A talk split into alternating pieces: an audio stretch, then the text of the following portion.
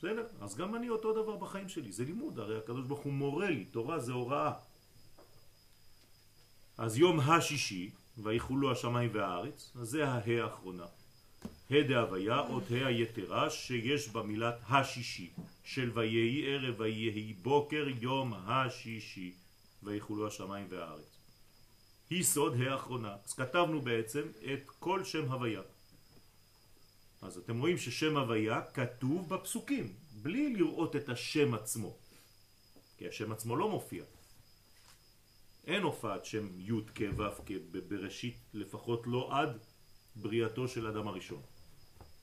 המילה י' כ' ו' כ' לא מופיעה. חפש אותה לא תמצא.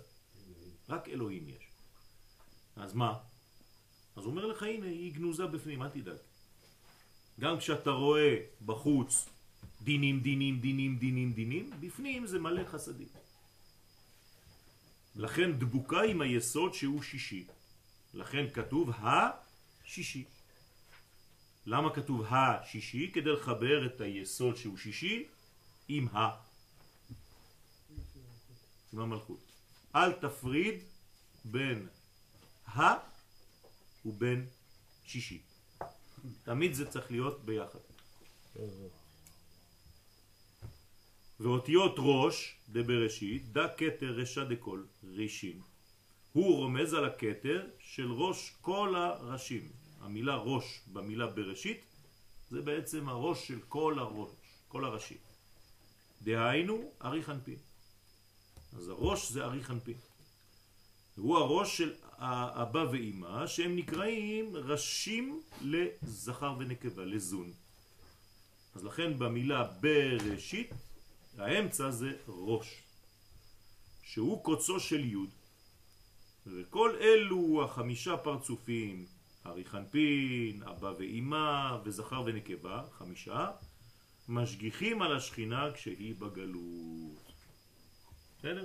תראו איזה מנגנון צריך לפתח כדי שהשכינה כן לא תלך לאיבוד וחלילה לא תחזור, אין לה סיכוי לחזור חס וחלילה יום אחד.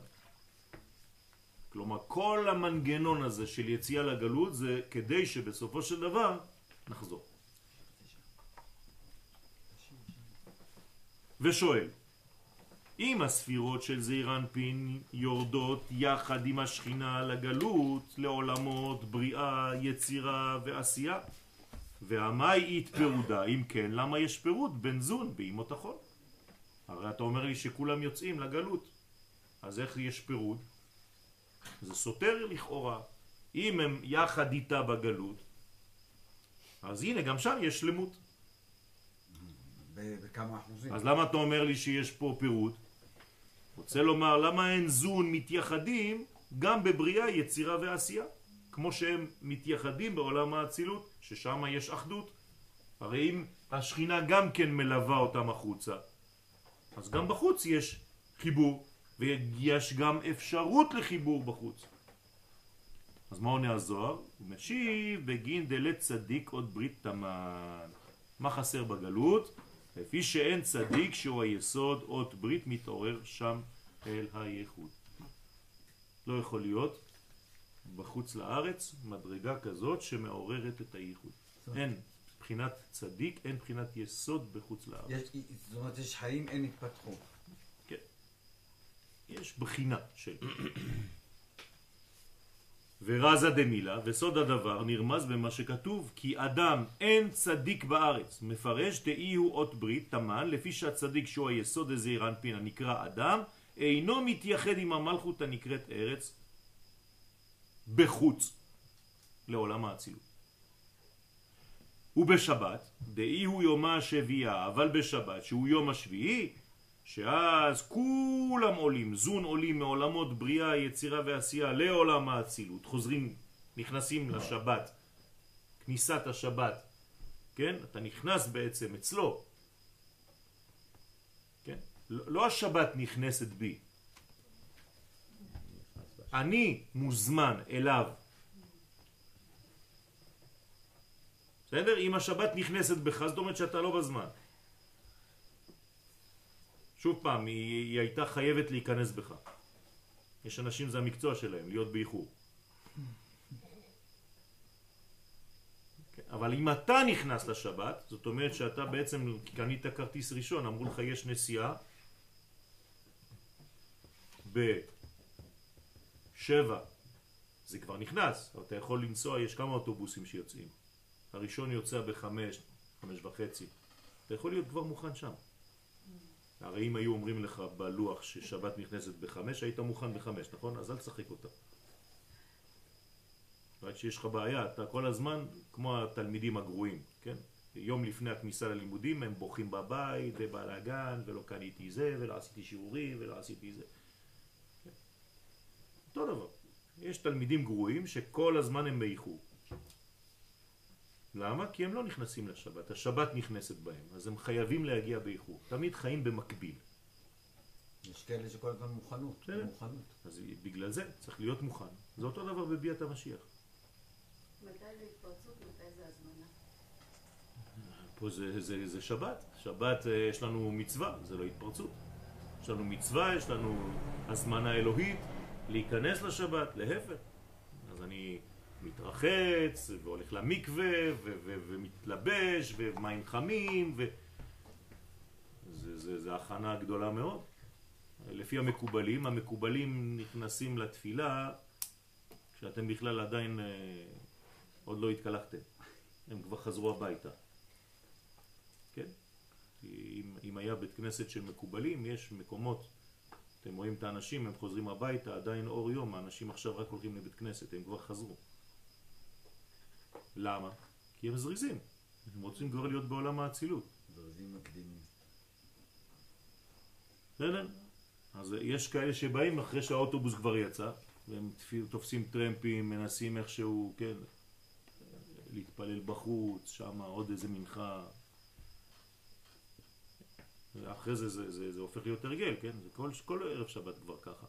אתה מגיע כבר לחדודי, לא חשוב, אתה עובר בין כולם. אנשים לא מבינים את החשיבות של הדבר הזה. לכן, תמן קריבו וייחודה דשמא דהוויה. שם באצילות יש קירוב. בסוד החיבוק, אז הקדוש ברוך הוא מזמין אותך, אתה אצלו. אצלו לשון אצילות.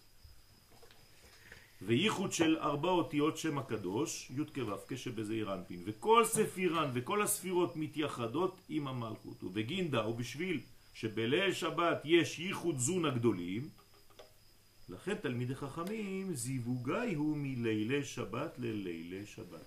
אז גם אתה בעולם הזה, החיבור בין, בינו לבינה, הגדול ביותר, החשוב ביותר, משתווה לזיווג שקורה בעולמות העליונים. בסדר?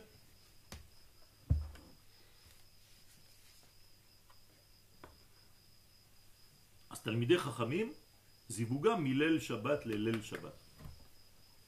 למה? שאז ממשיכים נשמות חדשות לילדים שלהם, לבנים שלהם, שיוולדו מה... גם אם הם בחיבור של אה, עונה, שזה לאו דווקא להביא ילדים לעולם. זה עדיין מביא תוספת, וזה מלבן את כל מי שכבר נמצא, זה מוסיף. גם אישה שכבר נכנסה להיריון, היא לא בהיריון פעמיים, נכון? אז למה אתה עדיין מתחבר איתה? גם בזמן הכל ההיריון. אלא כל פעם זה מלבן את העובר ונותן לו כוחות חדשים. עכשיו כבר ילדים יצאו כבר, אותו דבר. כל פעם שאתה עם האישה, אתה נותן כוח לילדים שכבר יצאו, שכבר חיים, הם כבר בני 10, 15, 20. זה נותן נשמות חדשות, זה מגביר אצלם את הנשמה. כמובן, כשהזיווג נעשה בצורה אמיתית וטובה. זה נותן מענה. כן. לכן צריך לכוון כל פעם, לא רק למתק את האישה, והאישה להתמתק ולקבל את הלובן, שזה בעצם המוחין דגדלות, אלא שזה בעצם מלבן, כן, ונותן כוח לכל החיים שמסביב. וההפך. נכון. ואמר, היי אריאן אינון ודאי לטאטה. אז אלו האריות שהם אחיזת הקליפות, הם ודאי למטה. בעולמות בריאה, יצירה ועשייה. לכן יש תחום שבת. בשבת אסור לצאת למשל, גם ברגל, מחוץ לתחום של השבת. גם אם אתה לא נכנס לרכב. אסור לצאת למרחק של נקרא תחום שבת. כי מבחינת קבלה, מבחינת של מוכין, אתה יצאת חס וחלילה מהתחום של השבת, כאילו יצאת מעולם האצילות. אני לא מדבר על חס וחלילה בכלל יציאה והכל. אפילו ברגל, אתה לכאורה לא מחלל שבת, אסור לך לצאת קילומטר מחוץ לתחום של הכפר למשל. עברת קילומטר ברגל מחוץ לתחום של הכפר, אתה כבר חלילה, מה עשית? יצאת לחול. יצאת מהקודש של שבת. לכן חיללת. אז מה קורה שם? אז יש אחיזה לחיצונים, חז וחלילה. אתה גרמת לאש בשבת, למרות שכל האישות, כן, אש בלשון רבים, כן, כבויות. בשבת אתה מדליק חז וחלילה את האש בחזרה. שאני מגביל, ההגבלה הזו היא לעומתי. נכון. איך זה? כי אם את ישראל כולה אצילות. הכל לעומתך. כל החיים שלך זה לעומתך. נכון? לא. למה הכל... כל מה שאני אומר עכשיו זה רק לעומתך. הוא מבין אחרת מה שאתה מבין. זה גם לעומתו וגם לעומתך. אתה תקבל, אתה יש לך פריזמה, יש לך כלים שלך. אז זה הכל לעומתך. כל הלימוד הוא בהתאם לאור חוזר. הכל לעומתנו. הכל זה, זה איך אני, הגישה שלך לאלוהים והגישה שלי לאלוהים, זה לעומתנו. אני לא יכול להיות אחרת, אני אני ואתה אתה. אוקיי, אבל מה שצריך בסופו של דבר לאחד אותנו זה זה, זה נכון? אז זה מה שמאחד אותי. ברגע שאני יוצא מתחום כלשהו, אם זה בטריטוריה, אם זה במחשבה, ואם זה בדיבור, ואם זה ב... לא יודע מה, כן, עולם, שנה ונפש, כל זה נקרא לחלל שבת. אני יכול לחלל שבת בלי לצאת מהבית אפילו. בתוך הבית אתה מדבר עניינים של חול בשבת. כל השבת זה רק עניינים של חול. מה עשית? אותו דבר. אז יש רמות שונות של חילול שבת. זה לא בגלל שלא עשית שום דבר ששמרת, לא. גם מה שאתה קורא בשבת. כן? אבל לאלה איתמר, אבל למעלה, בעולם האצילות נאמר, לא יגורך רע. הנה, יש לך שמירה, אומרים לך את זה. אומרים לך את זה, אני שומר עליך. השבת שומרת עליך, אתה חושב שאתה שומר שבת. השבת שומרת עליך. למה? כי אתה נקלטת בעולם האצילות. דיר בלק תשמור על עולם האצילות, תשמור על הייחודיות הזאת. אל תצא משם, חבל, אתה מאבד את לא יגורך רע. ואחרי זה אתה מתלונן למה יש רע כל הזמן. אז לא יגורך רע זה עולם האצילות. והזר הקרב רוצה לומר, מי שחז ושלום, הקליפות, החיצוניות הזאת, מי שמתקרב, בעולם האצילות, מה קורה לו? הוא מת. והזר הקרב יומת. כלומר, אין שום כוח חיצוני יכול להיכנס ולחדור לתוך עולם האצילות שלי. המוח לא סובל. מדרגה זרה. שבת זה המוח.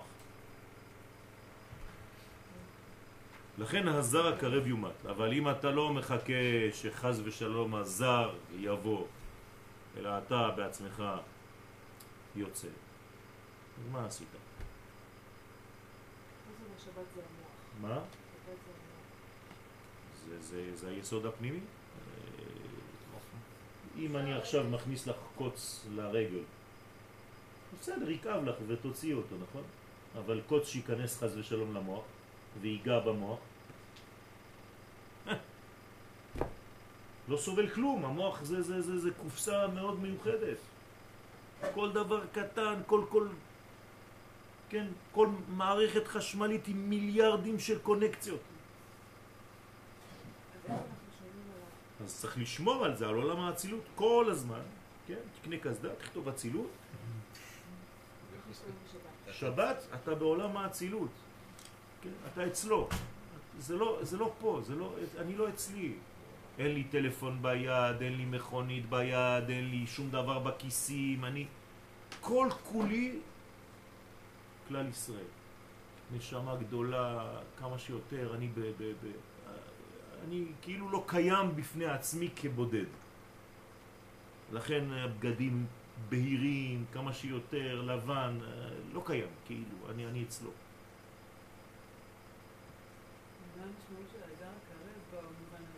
זאת אומרת שמי שבא מבחוץ ומנסה להיכנס לשבת, הוא לא שייך. הוא לא יכול. הקדוש ברוך הוא שומר. אבל זה לא אה, ששומר, ששומר. זה לא מבחינת האדם עצמו. בסדר? אבל האדם אסור לו לצאת הוא גם.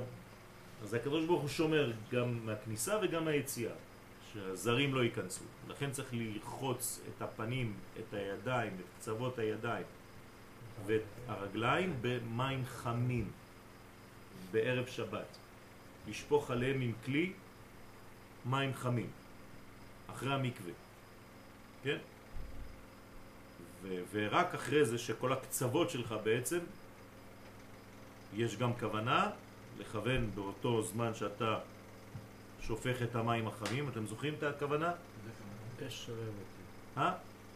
אש שלהבת י' כ'. כן? ואז אתה בעצם אה, נכנס לתחום שבת ושום כוח חיצוני לא יכול להיכנס. גם אתה נשמר שזר לא ייכנס.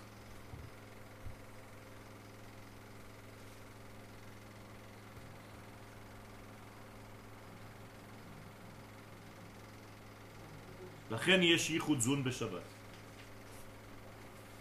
כן, אז בשבת יש מדרגה, יש זמן מיוחד, זה לא זמן אפילו, זה כבר uh, מימד של יום, כן, של ייחוד זון. ולפי שבימות החול הנהגת העולם הוא על ידי המלאך מתת שבעולם היצירה, ששם שליטת הקליפות. לכן וצדיק דקריב לאיתתה ביומין דחולת לכן, לפי הקבלה, צדיק שקרב לאשתו להתייחד עימה בימות החול, כן, ההוא בן דעביד, אז הבן שיוולד מאותו ייחוד של ימות החול, מה נאמר עליו? כן, זה קצת קשה, אבל זה הזוהר. מסכת ברכות, דף זין, צדיק ורע לו. אז זה חלילה. לפי שממשיך לו נשמה מעולם אחר, ממתת. לא, לא המשיך לו נשמה מערב שבת. כן, מהאצילות. סליחה על הקטנות, אבל אישה שהולכת למקווה לא ביום שישי, לא כן, זה מצוות עונה, זה לא אותו דבר. אבל אתה אומר שגם שם. זה- אז כאילו מה? לא, זה במדרגות, יש, לא, לא דיברנו עכשיו על עונה. אם זה עונתה, אז זה מצווה מהתורה, זה מדאורייתא, זה כאילו שבת. העונה של האישה, שאירה כסותה ועונתה לא יגרע. בסדר? ולא יגרע זה לא יגורחה רע, זה אותו דבר. לכן אפילו אם יהיה צדיק, חז ושלום, יסבול ייסורים בחייו. אבל העיקר הוא תיקון העולם. מה? תיקון העולם הוא לא באצילות, הוא בעולם. כן, למה- אבל מכוח האצילות. אם אתה בא לתקן את העולם ואין לך ציוד, מאיפה הציוד שלך? מעולם האצילות. אז זה במחשבה. לא, זה הכל. אתה בא עם, עם הציוד שלך, מה זה מחשב? אם אתה רוצה עכשיו לעלות באברסט, רק במחשבה אתה תצליח. אתה צריך לקנות ציוד, אין מה לעשות. אה, יגידו לך, אתה, אתה במחשבה, אתה, אתה תמשיך. כן. יש מחשבה שצדיק ורע נכון, זה אחרי זה מה הוא, אותו ילד, צריך לעשות בחיים שלו. אבל אם הוא לא יקבל את מצבו, מה הוא יעשה כל החיים שלו? רק יתלונן. אבל אם הוא מבין שיש לו כוחות להיכנס לתוך הקליפות כדי... כי גם זה חלק בסופו של דבר מהתיקון, אז הכל משתנה. מה? יש לו כוחות להיכנס לקליפות ומה לעשות? ולהוציא משם בירורים. זה התיקון שלו. בסדר? תודה. וגרים דהתאבית קודש וחול, כי אביו גרם שנעשה מקודש חול, חס בשלום. דהיינו מה שהיה ראוי שיקבל הוולד נשמה קדושה, היה נולד מייחוד של ליל שבת, התא שנולד מייחוד של ימות החול, נמשכה לו נשמה מהמלאך מתת הנקרא חול. דהיו יום השביעי. כי הצדיק היה ראוי לקבל נשמה קדושה בבחינת יום השביעי. כלומר, כמה שנותנים ציוד, צידה לדרך מרמה גבוהה מאוד, התיקון יהיה יותר טוב. אז כל אחד בא עם התיק גב שלו, מה, מהיום שהוא נולד, מהזיווג שהיו להורים, מהמחשבה שהייתה להם, מאיזה יום בשבוע, מאיזה שעה. כי גם בערב שבת זה לא סתם, זה אחרי חצות. מצב רוח. לא. כן, מצב רוח, כן, הכל. וכולי. ואחרי זה, אם זה בן, אז יש לך ברית מילה, והברית מילה צריך להיות באיזה מצב רוח היה הסנדק. זה לא סתם. מה? על שמי וכולי. ובההוא זימנה יש הרבה מדרגות, זה מפעל מאוד מורכב ומסובך. בגלל זה יוצאים- לנו סוסיתות. חס וחלילה, למה סוסית? זה לא פרארי. אני לא חושב שאני פרארי. אל- תמעיט בערכך, לא ממליץ. אל תדבר לשון הרע על עצמך, מוסטנג. כן? אנחנו זרע הקודש שנכנסנו לארץ ישראל. כן. אתה ארה לבן דוד, איך לא עליתי על זה? אר לדוד זה צור. לא פשוט. לא שומע. לא שמע, לא חשוב. ובההוא זימנה, ובאותו הזמן. של ייחוד בימות החול, אי הוא רזה הוא הסוד את צדיק ורע לו ורשע וטוב לו. רוצה לומר שייתנו לבנו הנולד, כן, מייחוד של ימות החול, נפש רשע מגולגלת. לכן לצדיק רע לו, מפני שנמשכה לבנו נפש רשע. אך הרשע ההוא עצמו שהתגלגל בבן הצדיק, טוב לו. זה, מורכב מאוד, כל עניינים של גלגולים. האריזל כתב ספר שלם על הקטעים האלה של הזוהר, נקרא שער הגלגולים.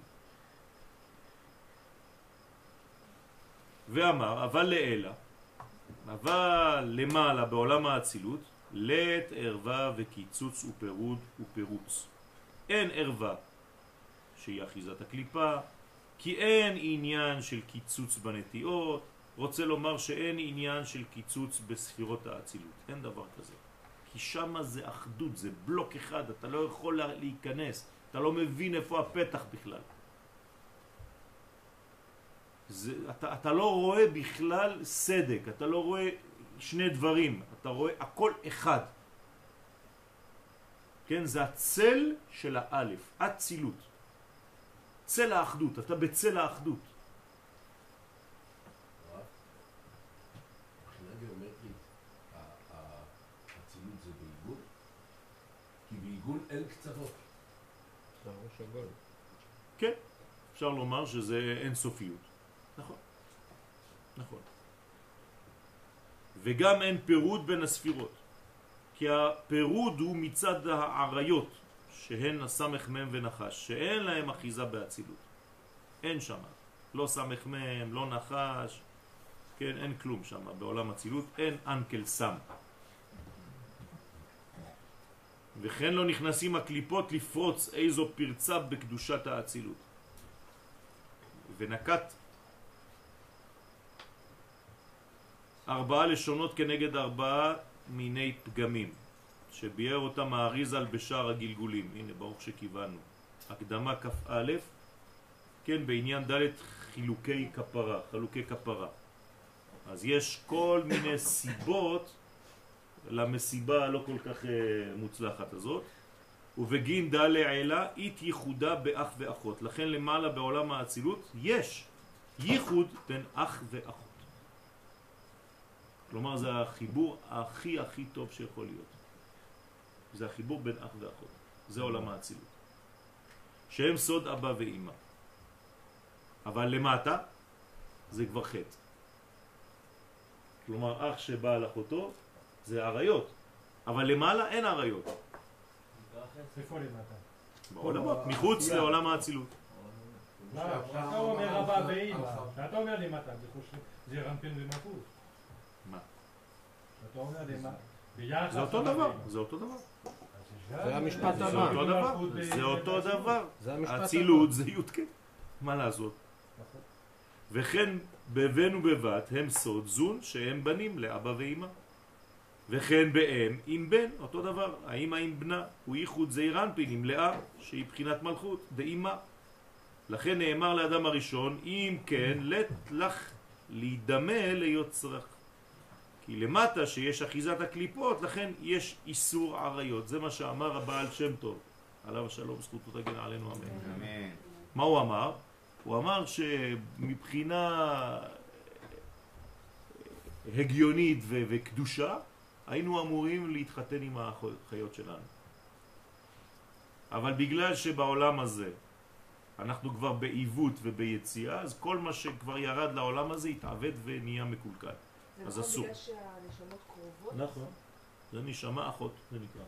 כמו שאברהם אבינו אמר לשרה, אמרי אחותי. כן, זה, זה החוכמה. בדיוק. אמרי לחוכמה. ואל גם- היו עם האחיות שלהם.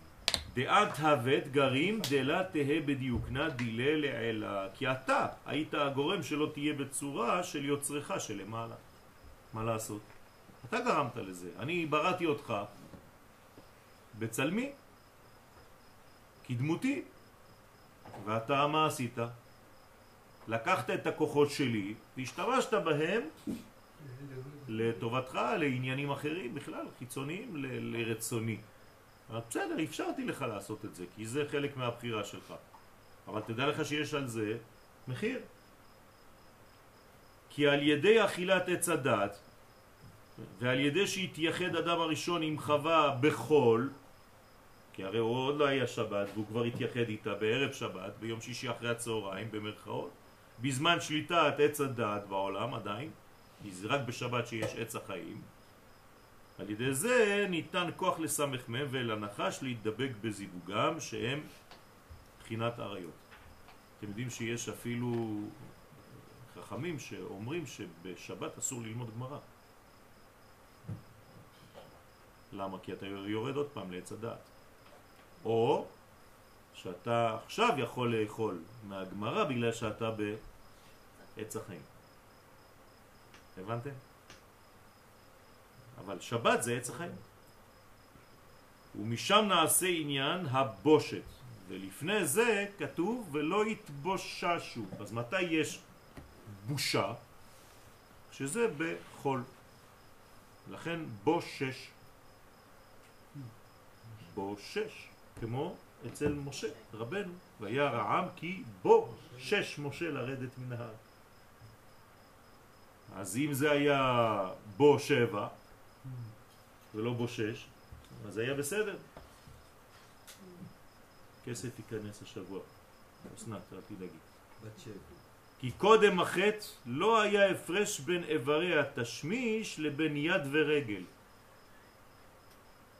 כלומר, היום כשאתה מדבר על האיברים האלה, אתה אומר, טוב, זה כבר אה, דבר מיוחד, צריך לכסות את זה, זה... אצל אדם הראשון זה לא היה שונה מהאוזן או מהאף, הכל היה אותו דבר, רגל, זה או משהו אחר, זה אותו איבר. לכן לא הייתה בושה מיוחדת לדבר הזה. אה, רגע, שנייה. רק אחרי שהיה המעשה בחול ולא בשבת, ירדה לעולם, המושג הזה ירד של הבושה. בסדר? אבל לא היה דבר כזה. אז לכן הם, הם היו עירומים ולא התבוששו. אין מה להתבייש. זה חלק מהגוף, כמו אז- חלק אחר. למעשה שניהם היו בבחינת יסוד. הם היו שניהם בבחינת אצילות. אה, הכל. הכל. מה? השאלה שלי אם לא היה הבדל בין אוזן, יד ורגל, כן. כי זה, או, או שגם... למה אין היה- הבדל בין אוזן, ין ורגל? כי זה עולם האצילות. כן, אמרתי, השאלה גם שמה אין הבדלים. השאלה גם אם הייתי יכול לנגוע עם האוזן באוזן והיא הייתה מופרית. נכון. בדיוק. והיית יכול לגעת כן. במישהו. ולהכיר את כל התכונות שלו. הבנת? אז למה הם השתמשו בבושה דווקא אם כל הכוחות השליליים ירדו? בזמן את הייחוד לפני שבת? למה רק בושה? לא, כי בתוך הבושה, זה לכן הדגשתי בו שש, כלומר ירדת לשש לעולם החיצוני, לימות החול. זה העניין של המילה בושה. בושה זה מלשון שש. כלומר, בשבת אין בושה, בוא נגיד ככה. לא הייתה אמורה להיות בושה. תמיד אמרת לנו שאנחנו בשבת של הקדוש ברוך הוא. שלו, כן, אבל. לא שלנו. אתה חוזר לאותה שאלה. מבחינתך זה חול. לא? כן. ההפך, לא, אני בקודש. לא? שלו. אבל אתה בחול שלך. אם היית בקודש, היית, אסור, הייתה לך מלאכה אסורה. כל המלאכות שלך היו אסורות. אבל עכשיו אתה, בגלל שאתה עובד בשבת שלו, אתה גוי שבת של הקדוש ברוך הוא.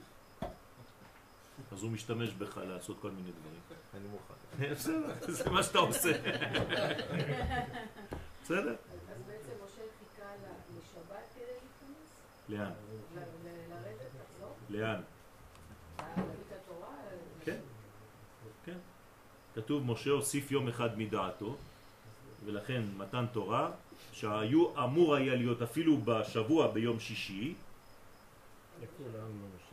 משה הוסיף יום אחד מדעתו, והמתן תורה אמר לקדוש ברוך הוא זה לא מתאים שזה יום שישי, אני חושב לדעתי שצריך שזה יהיה יום, יום שבת. אמר לו הקדוש ברוך הוא, אתה צודק, דעתך היא דעתי. אבל רציתי שתהיה שותף למהלך.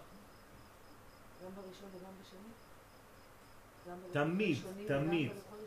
אה, אה, מתי זה הלוחות השניים? יום הכיפורים זה שבת. תמיד, תמיד, תמיד, הקשר בין העולמות חייב להיות בסגנון שבתי. רק השבת יכולה לחדור לעולמנו. אם אני נכנס לעולם הזה מחוץ לשבת, מה הבאתי לעולם הזה?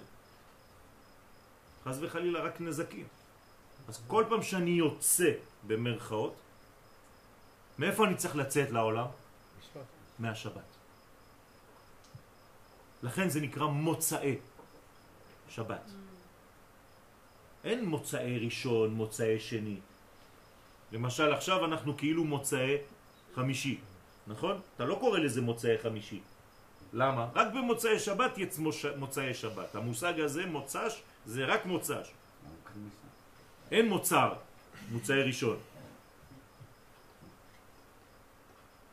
כי אתה בפני אנשים. כי אתה חייב לרדת לעולם הזה מכוח השבת. לכן חכמי הקבלה במוצאי שבת הם אומרים משפט. מה המשפט שאומרים המקובלים? לא, לפני, אחרי זה. מה? יפה. אבל איך זה מתחיל?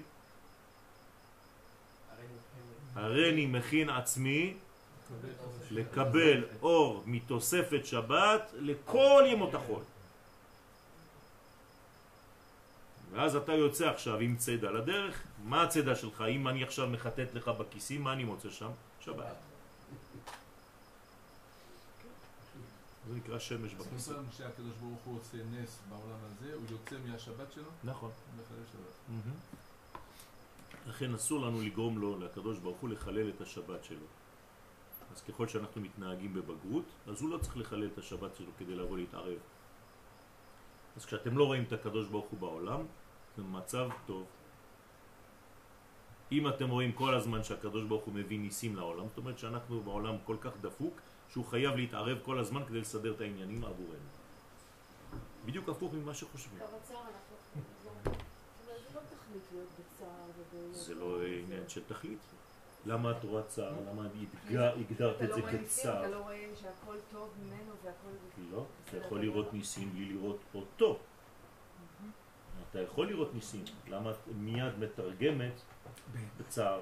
כי אתה אומר, אם אתה רואה את הנס, אז זה לא... זה- נכון, אבל אתה יכול לראות נס לא אלוהי. אתה יכול לראות שכל החיים שלך זה התערבות אלוהית, אבל בשקט, באסתר? בהסתר. זה הכוח מה האמיתי. ההבדל? מה זה שאני רואה את הנס לא באסתר, ושאני רואה את הנס באסתר? זה ברוטלי. אם אני חייב להיכנס לך לחיים בברוטליות ולהגיד לך, מור, עכשיו את זה את לא עושה. מנעתי ממך מלהיות בן אדם. אתה מבין, אתה כאילו במצבי דחק כאלה, כל הזמן. שהוא מציל אותך. הבאתי, הוצאתי אותך ממצרים, בעל כורכך. באתי לקחת אותך, שלפתי אותך משם. כן? מה זה? אפילו המים מפריעים לי, תזוזו. לא. מה זה? כן. תן למים לזרום בשקט, מה אתה צריך? כל הטבע נעלב ביציאת מצרים, נכון? הקדוש ברוך הוא אמר לטבע שהוא בעצמו ברא, אתה מפריע לי, זוז מפה, אתה תזוז מפה, האפר הופך להיות זה, המים הופכים להיות דם, אחרי זה המים נפתחים, אומר הטבע, הלו, הלו, מה? האם יש גם אבל תיאורים כאלה לגאולה האחרונה? נכון, זה בשלב האחרון. בשלב האחרון של הגאולה האחרונה, אז הניסים יהיו כבר גלויים, אבל אחרי שאתה היית שותף לניסים המלובשים בטבע, כגון יום העצמאות,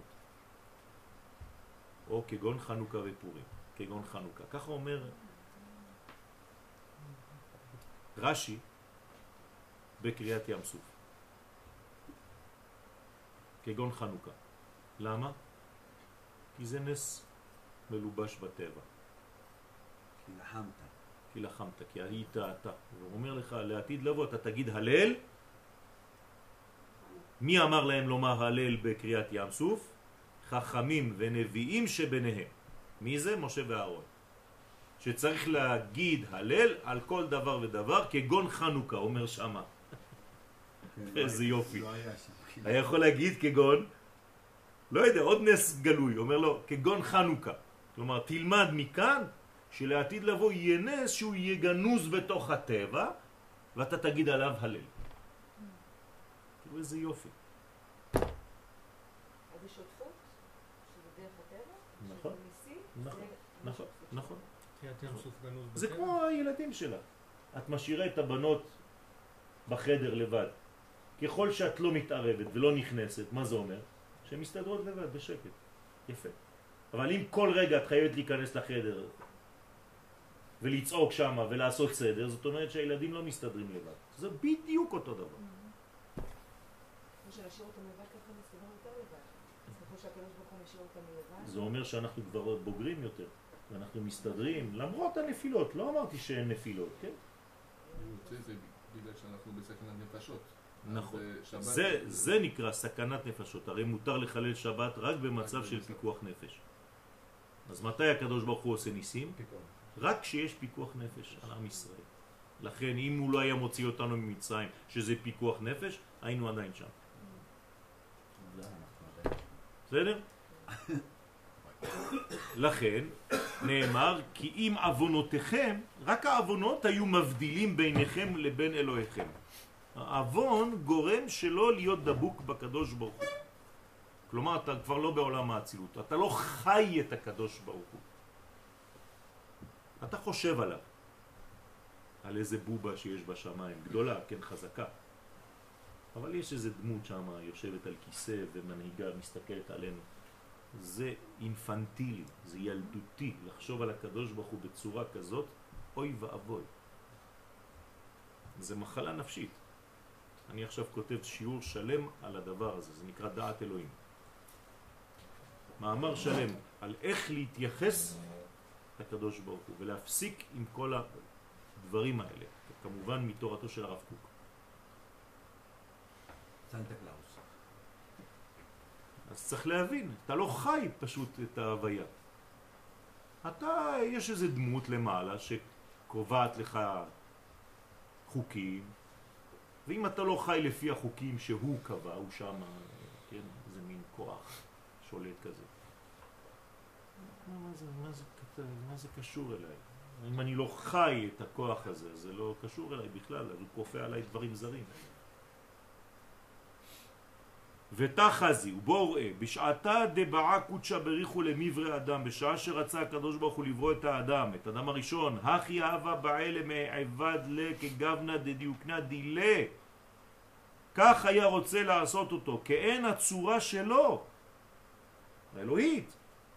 דהיינו שיהיה בקדושת האצילות, ככה היה אמור להיות אדם הראשון, בקדושת האצילות.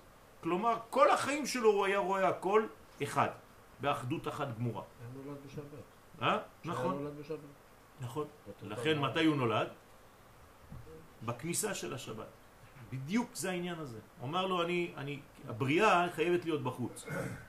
כשהאימא בעצם מוציאה את התינוק, איפה היא מוציאה אותו? מאיזה חלק שלה? התחתון. אבל מיד מה היא עושה? היא מרימה אותו. שמים לה אותו על החזה. זה בדיוק ככה נולד העולם. הקדוש ברוך הוא אומר, אני בורא את העולם, מוציא אותך, ברא, אני בורא החוצה, אבל מיד אני מבקש ממך לחזור לשבת. ובאותו שלב של חזרה לשבת היה החטא אדם הראשון. לכן היה צריך להיות בעולם האצילות, להיכנס כבר, אה, כן, כבר נכנס למקווה, יצא, נכנס למקווה, מתכונן לשבת, מדליק נרות, זהו. כן. אז לכן, בלי ערווה, לא היה אחיזה של חיצונים, לא כלום, בלי פרץ, בלי פירוט, מכוח החיצונים כמו דעת אמר, כמו שנאמר, נעשה אדם בצלמנו כדמותנו. הוא מפרש למהווה כל ספירן כלילן ב', שיהיו כל הספירות כלולות באדם הראשון. הכל היה כלול, עשר ספירות, בלוק אחד של אחדות. לא של אחידות, כן? של אחדות. רוצה לומר שיקבל נר נחי מכל פרצופי הביע. כלומר היה מקבל נפש, רוח, נשמה, חיה ויחידה מכל הפרצופים של אצילות, בריאה, יצירה ועשייה. כלומר היה אדם שלם בתכלית השלמות. ואז היה בלא פירוד וקיצוץ שלא הייתה בו שום אחיזת החיצונים ולהתייחדה בין עם בת דאינון אחי ואז היה אפשר להתייחד בין עם בת כן שהם אחים הבן עם הבת כן אנחנו שרים את זה ביום שבת נכון? כן, דרור, כן. על ירצו. לפי מה שאמרת עכשיו, אני אחרי זה יכול ללמוד שזה משהו אידיאלי שלא יכול לקרות. למה לא יכול לקרות? אתה צריך להיכנס לזה, הרי זה האדם גאולה הראשון, זה לא- הגאולה. למה לא יכול לקרות? מאיפה הגיע האדם הראשון? הקדוש ברוך הוא עצמו. הוא בעצמו, בלידה הזאת, הייתה פשלה. לא מה, אני- פשלה, למה אתה קורא לזה פשלה? זה יציאה, כדי לתת לך מקום. לעבוד, זה לא פשלה, למה פשלה? יש, יש, יש זמן של, של תן לבן אדם חטא. לשאול שאלה, מה אתה צוחק? יש חטא. ברגע הזה יש חטא. לא, אין חטא, יש... יש פספוס. יש לא, זה לא פספוס של האדם פספוס, הראשון. זה התרחקות, בוא נגיד ככה. לא של הבריאה עצמה. הבריאה עצמה זה יציאה לעולם חיצוני. גם כן. גם, הבריאה עצמה, לא, כאילו, בריאת העולם. בריאת העולם... גם זה- שם יש פספוס. נכון. יש זה לא- שבירת הכלים, פספוס. ואחרי אל- זה בבראשית אל יש תקרא לזה פספוס, תקרא. לזה שבירה. זה חלק מהמנגנון, כן. זה אבל. לא פספוס. זה שבירה, זה משבר. לברוא את העולם זה לצאת מהאחדות האלוהית אל עולם משבר. כן, זה נבנה להישבר. נכון. כן. נכון, זה עלול להישבר. תמיד. זה חייב להישבר. זה- חייב חייב להישבר. נכון, זה לא, זה חייב נכון. להישבר. לכן כתוב שבע יפול צדיק וקם. אבל אפשרות לקום גם. אפשר לתקן חייב- וזה נקרא חייב גאולה. לקום, אפשר להגיד. חייב, חייב גם כן, אותו דבר, כש, כשם שחייב לחורבן, מתחילת בריאתו של עולם ראה הקדוש ברוך הוא בניין בנוי וחרוב ובנוי. הוא משוכלל. זאת אומרת, גם אין לך סיכוי שזה לא ייבנה. נכון. אין דבר כזה. אין דבר כזה. אבל לכן אומר הרב קוק, הדבר הכי ודאי בעולמנו, מה זה? הגאולה. אין יותר ודאי מהגאולה. לכן כופלים, נחמו נחמו, ולא פעם אחת נחמו. כי זה גם אבל שמיים כן וגם יש הארץ. אפשרות לתקן. אז כל הגדולה היא פה, בגלל זה אני אומר, יפה. בגלל זה לא מסתדר לי עם כל מה שקראנו עד עכשיו, להגיד, תשמע, אם זה בשבת, זה יופי, וזה יופי, בחוץ לשבת זה כבר לא בסדר. בסדר. אז כאילו, זיווג בחוץ לשבת זה זה לא... אז, אז זה אומרים כבר- לך, כיוון, כן, יש, יש מחלוקת בין תנאים בגמרא. הזיווג בחוץ לשבת, מבחינתי יותר גדולה מהזיווג בשבת. בסדר. כי אני לוקח. אתה נותן לילד בעצם יותר אתגר. העצמאות שלו. כן. או אתה אומר לו, הנה, אני זרקתי אותך החוצה, תסתדר. כן. תחזור פנימה. כן. אוקיי. כי שם הוא מוציא באמת את האחדות. שבשבת אין לו שום פעולה, הוא באחדות עצמו. כאילו זה לא בא ממנו. אוקיי. אוקיי, נכון. יש בזה משהו, ולכן זה מה שהגיע המסקנה של מי? של אדם הראשון עצמו. זה מה שבדיוק אמר האדם הראשון. אמר לקדוש ברוך הוא, תודה רבה, אבל אני עכשיו רוצה להיות עצמאי, תן לי לחטוא, תן לי ליפול, אני רוצה לתקן את זה במו ידיי. כן. זה מה שאמר לפי הקבלה אדם הראשון. ולכן הוא חטא בכוונה תחילה. לכן, למה זה חסד? למה אומרים שזה חסיד היה? מה מה הפעולה של חסיד? זאת אומרת, אני רוצה להיות שותף למהלך האלוהי. אתה אמרת עולם חסד ייבנה, אני גם חסיד. אני מוסיף על מה שאתה עשית, אני עכשיו ממשיך את העבודה שלך. אני הולך עד הסוף וחוזר. למה? כי הבנתי שבעצם אה, בסוף יש גם ניצוצות שאתה בראת. אז תן לי ללכת להביא אותם. הרי כשהקדוש ברוך הוא ברא את העולם הוא כאילו הוציא החוצה עד האקסטרים ניצוצות של אור. אז מי ילך להביא אותם שם? אני. אני מוכן, אומר האדם הראשון. תן לי ללכת עד הסוף שם, אני אחזיר את הכל. ייקח לך שש אלף שנה. אומר, בסדר, יש לי זמן.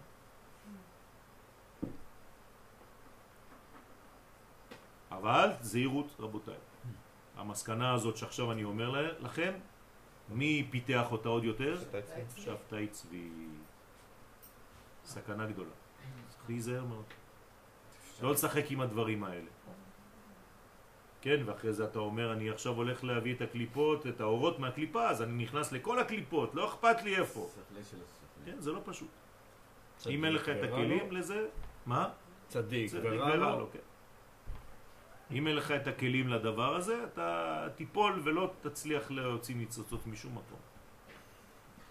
אבל האדם הראשון לא הייתה מציאות שהוא היה מביא את כל הניצוצות האלה בלי לחטוא? אפשר, למה לא- אפשר, את זה? אבל זה זה לא אותה- עבודה. כי אז הוא לא היה נגרש מגן עדן, ואז אנחנו לא היינו, נכון. ואז כל התיקון לא היה. אנחנו היינו כבר שם. לא היינו. כן, היית כלול בתוכה, אבל זה לא מציאות עצמית שיצאת. עם הבחירה שאתה מרגיש עכשיו שאתה רפאל. זה כמו ה... הנה, הסערה הזאת פה אצל יואל. גם כן מציאות של יואל, נכון? אבל היא בעצמה, היא עכשיו אה, כלולה בי. עכשיו נתתי לה אפשרות להיות. אתה מבין מה עשה האדם הראשון? לכן כולנו בעצם חתיכות כאלה. מיליארדים של חתיכות. עד כדי כך שהאריזל היה אומר לתלמידים שלו מאיזה חלק הוא באדם הראשון. לא זה לא חטא, זה משבר, זה שבירה. חטא אדם הראשון, אנחנו אומרים את זה, אנחנו אומרים טוב. עוד פעם, אנחנו במוש... במושגים שלנו, כן? החטיא. כן, נכון? החטיא. אז אז זה לא כזה אידיאלי. אבל אנחנו גם אומרים שמי שאומר שאדם הראשון חטא, אין לו אלא, כן, גם דוד המלך וגם הרבה דברים. לו מה? אז זה- טועה. זה לא אז פשוט. כן חטא או לא חטא? אז לא נולדנו מחטא? בחטא יחמתני אימי. אפילו אימא שלך, זיכרונה לברכה, ברגע שהיא הביאה אותך לעולם, היא חטאה. ככה אומר דוד המלך. אומר על עצמו, אני נולדתי מהחטא של אימא שלי. בלי להיכנס לפרטים. אז מה? זה לא האימא שלי. מה? זה לא האימא שלי. תמיד מדבר על מה שקורה להם, לא. בסדר, אבל זה, זה, זה, כל זה, אחד. זה, כל אחד זה אותו דבר. דוד המלך לא מדבר פרטי, דוד המלך זה נביא, הוא מדבר כלל ישראל. אז כל אחד ואחד יכול לומר את זה. יכול לומר את זה, אבל לא צריך לומר את זה, ולא בהכרח גם ליצור את זה. אז אל תקרא בתהילים, זה לא קשור לקרוא בתהילים. זה כן. ברגע שאתה קורא תהילים. אתה קורא את החיים שלך, אתה לא קורא טקסט. אם אתה לא מסוגל להפנים את זה בחיים שלך, זה טקסט חיצוני לך. טקסט חיצוני לי, לא, מבחינתי לא רלוונטי. אם זה שייך רק לדוד, אז נכון, שיישאר שיישאר לדוד. לדוד. שיר מזמור לדוד, נכון. שהוא ישיר. אני לא צריך להשאיר שום דבר, אני לא צריך להגיד כלום, כי זה לא נוגע לי. וגם התורה אותו דבר. אם אני לא פוגש את uh, הפרשה שלי עכשיו שאני קורא, עם כל השחקנים שיש בפנים, כחלק ממני, מה עשיתי? אז אדם הראשון היה אדם נכון. כמו שאמר לי ההוא, שיצאו ממצרים, זה לא, אנחנו כן. לא הבנים של אלה שיצאו ממצרים, ככה הוא אמר לי ההוא. אגב הרב, אפרופו- נו, תחדד את שאלתך. לא, אני אמרתי. בסדר. גם אני. הנקודה שהרב מדבר בעיניי, זה לא שאני לא קורא בתהילים את מה שקורה לי, זה ההעברה של התורה לתוך מה שפה, איפה שאני פוגש אותה, זה לא אומר כל אימא, כל אימא. אני אגיד לך למה. אם היית קורא את הפסוק הזה בתורת הסוד, היית מבין מה שאני אומר לך עכשיו. כל אימא, כדי להיכנס להיריון, יש לה התעוררות של תשוקה, שהיא גם היא נכנסת ונכללת בתוך עניין של יצר הרע, וכו' וכו' וכו'. אם לא, לא היה תינוק בעולם. והמחשבה בכלל לא על התינוק. אז זה לא? יפה, אז, אז אותו עניין. אז בחטא. יחמתני, מה זה יחמתני? היא הייתה מיוחמת. טוב ששאלתי. הבנת? אבל זה חשוב מאוד. להגיד- מלהגיד שזה חטא, מה שהאימא שלי עשתה, לא אמרתי חטא, להסביר כתוב שאימא שלך הייתה ביחד, זה היה חטא. עכשיו פירשנו, כן. מה הכוונה כן, החטא. כן, עכשיו יותר ברור. יפה. אז צריך לשאול. עובדה שצריך לשאול. אם? נחזור ברגע שהיא כן. התעוררה תשוקה, והיא לקחה את זה לכיוון החיובי, להוליד כן. ילד, זה כבר לא חטא. בסדר, אבל הייתה תשוקה. ברגע שיש תשוקה, זה לא- גם פיזית, זה גם לא רצון. זה גם... אה, כן, זה עונג, זה תענוג, זה... עוד פעם, זה... זה רצון עצמי, כי זה רצון עצמי, מה אבל זה לחיות? זה לא חטא לחיות. עוד פעם. זה רצון עצמי, יש לא מדרגות, וכל. מדרגה ומדרגה, יש מדרגה שהיא העונג שלך או התענוג שלך באותו רגע או משהו שלך. זה לא פשוט. אביאל, גם בשביל לייחס לעצמנו תהילים או פרשת שבוע או משהו, יש איזה רגע אחד שאני מתייחס לעצמי. מה זה רגע אחד? כל הזמן אתה צריך להתייחס לעצמך. קיים זה... יש רגע אחד שאתה לא מייחס לעצמך, וזה החטא. הבנת מה אני אומר? זה בדיוק הפוך. כל מה שאתה קורא בתורה, הכל אתה צריך לייחס לעצמך, וברגעים שאתה לא מייחס לעצמך, שם אתה חוטא. אבל איך ייחוס לעצמי זה להיות בן אדם כללי, אנחנו כל הזמן... זה בדיוק העניין, כי התורה מדברת למי? למי ניתנה תורה? לכלל ישראל, לא ניתנה ליהודי פרטי. אף פעם לא היה מעמד של תורה לאיש פרטי, כן או לא? או שאני טועה? אין דבר כזה. התורה ניתנה לכלל ישראל שיצא ממצרים, לעם כולו. לא לאנשים פרטיים. אם זה היה ניתן לאנשים פרטיים, היינו דתיים. אבל משה היינו קיבל- בונים דת. משה קיבל את הראשונה ב- בפרטי. משה כלול כנגד כל ברור, ישראל. אבל הוא קיבל- הוא למה? הצליח, הוא- אם הוא כלול כנגד כל... הוא קיבל... מה זה הצליח? בגלל שהוא היה כלול כנגד כל ישראל, אז הוא קיבל תורה מסיני. אתה רוצה לקבל תורה מסיני? תהיה כלל ישראלי. גם אתה תקבל. את הראשונה. ושוב פעם, אם משה זה גם חלק ממני, כשמשה עולה להר, מי צריך לעלות להר? אתה. זה אותו עניין. אם אני עולה לתורה ואני לא מבין שהקטע שקוראים, וכל הקטע בכלל מדבר עליי עכשיו, מדבר בי עכשיו, אז מה עשיתי? כל מה שאנחנו לומדים עכשיו, הברכה. אם נפגשנו עם הטקסט הזה, עם הנושא הזה, מה זה אומר? שזה שייך לנו עכשיו. עכשיו אני אומר. זה תמיד היה שייך לנו, אבל עכשיו הגענו לשלב הזה, זאת אומרת שזה מה שצריך לבלוט עכשיו בחיים שלך, ברגע הזה. עכשיו, יש הרבה אנשים שלא ייפגשו בחיים עם הטקסט הזה, נכון? למרות זאת, זה שייך להם. אבל מה לעשות, הם לא נפגשו עם זה. זה לא רק זה, זה- זה גם זה במקום דברים. הזה, זה בזמן הזה. אז תבינו שזה דברים מיוחדים, זה לא סתם. זה, זה קונקשן. זה הקדוש ברוך הוא מזווג זיווגים. וכל מי שבא ושמע, צריך לשמוע. צריך יהיה להגיע. דעליילו יתמר, שעל אדם וחווה נאמר, אחים תאומים. שהיו אדם וחווה כאחים תאומים, בייחוד אחד, הקדוש ברוך הוא ברא אותם, אחד. אחרי זה הוא הבדיל, הפריד ביניהם. ויקח בשר תחתנה. אבל זה אחד, היא יצאה ממנו. הם, הם אחד, עצם מעצמיי, בשר מבשרי. הדאו דכתיב, זה שכתוב, היו תואמים מלמטה.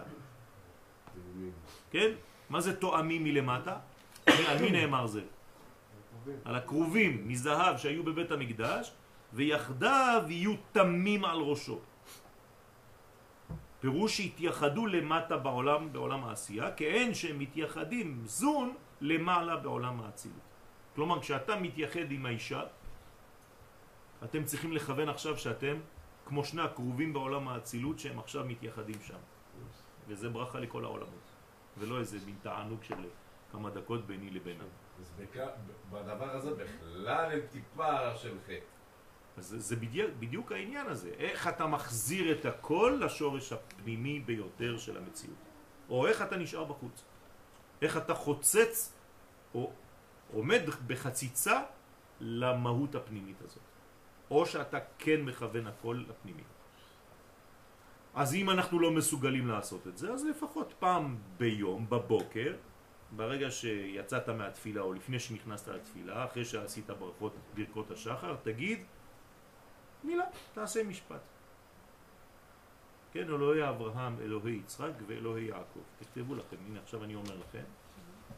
כל מה שאני הולך לעשות היום ובלילה, עד מחר בבוקר, שאני אעשה עוד פעם את התפילה הזאת, כל מה שאני הולך לעשות אני מכוון לשם ייחוד קודשא בריך ושכינתה, להיות בכלל ישראל, להיות מכוון לכלל ישראל והכל. גם אם בפרט שאני אעשה דה פקטו, אני אשכח את זה אולי. אבל עכשיו אמרתי את זה. בסדר? זה כמו שלפני השיעור אני אומר לעילוי נשמת, באמצע השיעור אני לא חושב על אותה נשמה, אבל אמרתי את זה ב... והתכוונתי, כל השיעור נכנס לשם. אז תגידו את זה בבוקר. ואז כל מה שתעשו במשך היום ובלילה שאחריו, הכל יהיה לשם ייחוד קודשא בריך ושכינתה, בשם כל ישראל, בייחוד השלים, אני בעולם האצילות, אני מכוון הכל, גם אם באותו רגע אני אשכח. בסדר? הנה פטנט ישראלי, סטארט-אפ. אתה יודע כמה זה עולה? מה, אתה יכול להגיד שגם ככה זה התפילה. ל- זה התפילה, אתה לא יודע שאתה עושה את זה, עובדה שאתה עכשיו לקחת את זה כחידוש. למרות שכל התפילה שלנו היא כזאת, זה אמור להיות זה. אם עכשיו כתבתם כולכם, זאת אומרת שלא שמתם לב בכלל שאתם עושים את זה בתפילה, מה זה אומר? שגם התפילה הפכה להיות אצלנו עוד איזה משהו בדרך. וגם הלשם ייחוד עכשיו שאמרתי לכם, עוד כמה חודשים אני צריך להגיד לכם עוד אחד על זה.